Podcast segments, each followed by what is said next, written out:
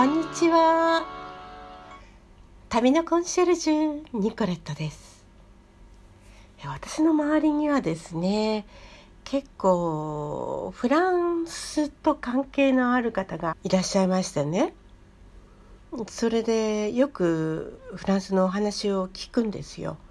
昔もう私なんかも生まれるようなもっともっと前のことですけれどもあのご主人にくっついてドイツに行ってご主人がドイツでお仕事をされている時にまあプラッと、えー、その奥様がですねフランスに遊びに行った。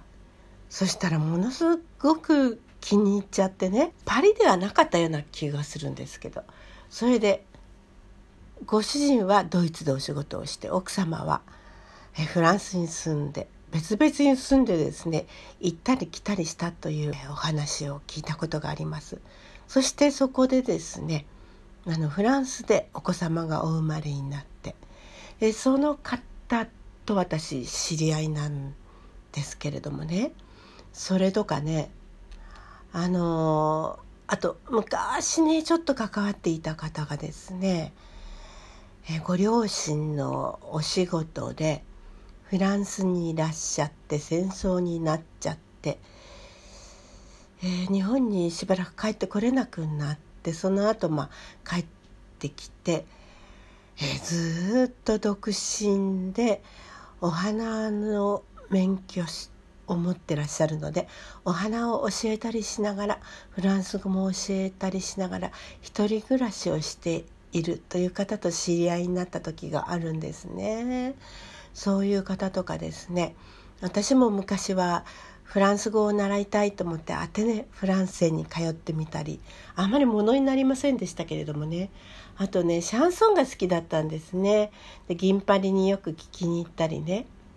その後も歌声喫茶などでシャンソンを歌うことがよくありました。シャンソンコンクールに出たことあるんですよ。あの加藤時子さんが優勝されたシャンソンコンクールですけれども私はま予選通過して東京都大会というのには出ました。でもその後ですね、え神戸で開かれる全国大会には残念ながら選ばれませんでした。まあそんな感じで私もフランスに3回ぐらいしか行ったことないんですけどね。今はね昔に比べてフランスも随分様変わりしたんだろうなとは思いますけれどもね。あのこんな本をご紹介してみたいと思います。パリの石畳というんですけれどもねこの本ね1956年に書かれた本なんですよ。で私ねすっごいねあの古本屋でこの本を昔見つけましてそれですごくねパリに憧れたものなんですけれどもねもうあの著作権切れてますのであのこの本をですね時々ご紹介してみたいと思います。パリの石畳です。達家達子さんという方がお書きになっていらっしゃいます。お読みになったことありますか？では、えー、若き日の友情。幾とせふるさと来てみれば。私がフランスへ行くという話は外務省でフランス語のお弟子さんたちの間に相談が持ち上がり上層の幹部の人たちも賛成していっぺんふるさとへやってやろうということで決まった。日本がフランスと結んだ文化協定の基礎づくりを手伝っているのでその方面の宣伝にもなるし経済局の仕事を兼ねさせれば両国間を結ぶ何かの役に立つだろうというのだ。さて行くことが決まりかけた時私がまず困ったのは飛行機で行けという命令である。帰りは船でもよいが雪を飛行機にしないと行き着くところ向こうはそろそろ休暇の季節になってしまう。それでは仕事にも差し支えるからという。私もなるほどとすくむみこしを仕方なく上げて6月9日エールフランス機で羽田を飛び立った。ベイルートからパリまで飛行機で8時間。飛ぶほどにだんだん雲が濃くなっていく。イタリアを過ぎるとスチュアーデスが「マダムもうじきフランスですよ」という。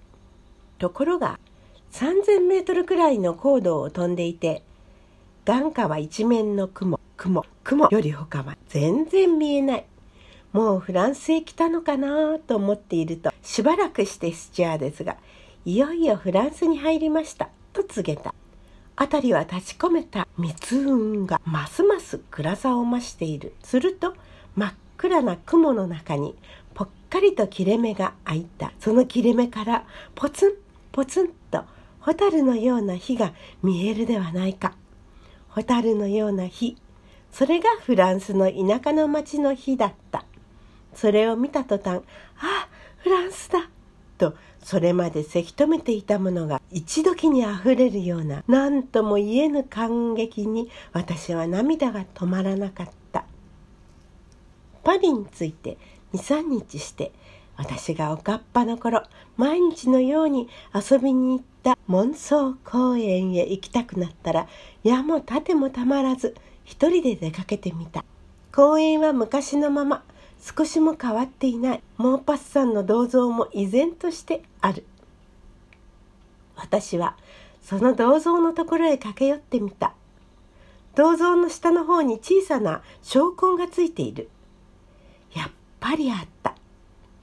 この証痕こそは私と私の最も近しい友達とでこっそりつけたものだったのだ。それが昔のまま残っている。